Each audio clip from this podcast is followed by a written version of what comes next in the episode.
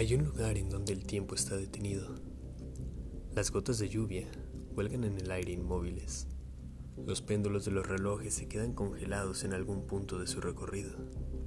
Los perros abren el hocico y lo hacen en silencio.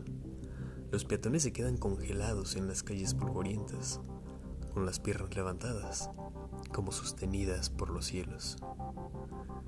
Cuando un viajero se acerca desde cualquier dirección, se mueve cada vez más lentamente. Los latidos de su corazón se distancian, la respiración se adormece, su temperatura baja, los pensamientos se apagan hasta que llega al centro y se detiene. Pero claro, ¿quién querría viajar al centro del tiempo? ¿Quién querría viajar a un lugar en donde el tiempo está detenido? Podríamos pensar que llegar al lugar en donde el tiempo está detenido es una cuestión sencilla, es una cuestión de mera ambición, de querer llegar.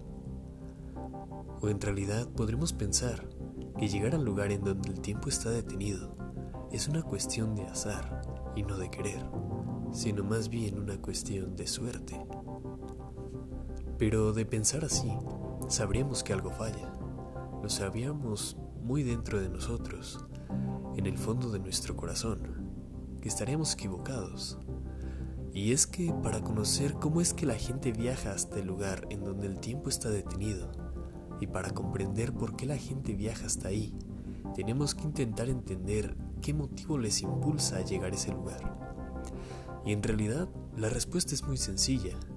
En realidad lo que les impulsa a viajar es para conservar un momento para siempre.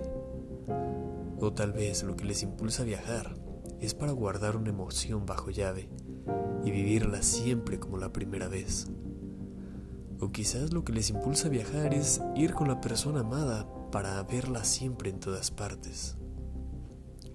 En el lugar donde el tiempo está detenido, nos encontramos a gente que va para guardar un momento para el resto de sus días.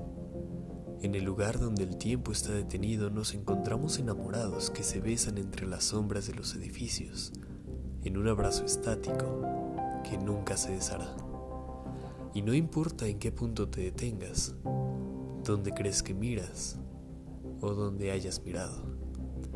No importa que un rayo de luz viaje más lento, que un atardecer sea para siempre o que mil años dure un beso. Así como muchas veces en la vida, nada importa, nada importa, no importa en qué lugar mires ni hacia qué dirección no importa que mires arriba, no importa que mires abajo, no importa que mires a kilómetros en la distancia, a lo lejos, o no importa que mires muy cerca, a solo una palma. No importa que mires en la realidad o que mires en tu imaginación. No importa que mires en el infinito. Pero aquellos viajeros que están en el centro del tiempo, que están detenidos, no se quedan ahí para siempre, y muy poco a poco se van alejando y van volviendo al tiempo normal, al paso de los años, al paso de los glaciares, y cuando vuelven ya no reconocen a nadie, porque la gente ya ha cambiado. Y cuando les preguntan que qué hay en el centro del tiempo, que qué es lo que han visto, igual que nosotros hoy, sabríamos lo que hemos visto, lo que hemos vivido, pero si tratáramos de explicarlo con palabras, posiblemente no encontraríamos ninguna.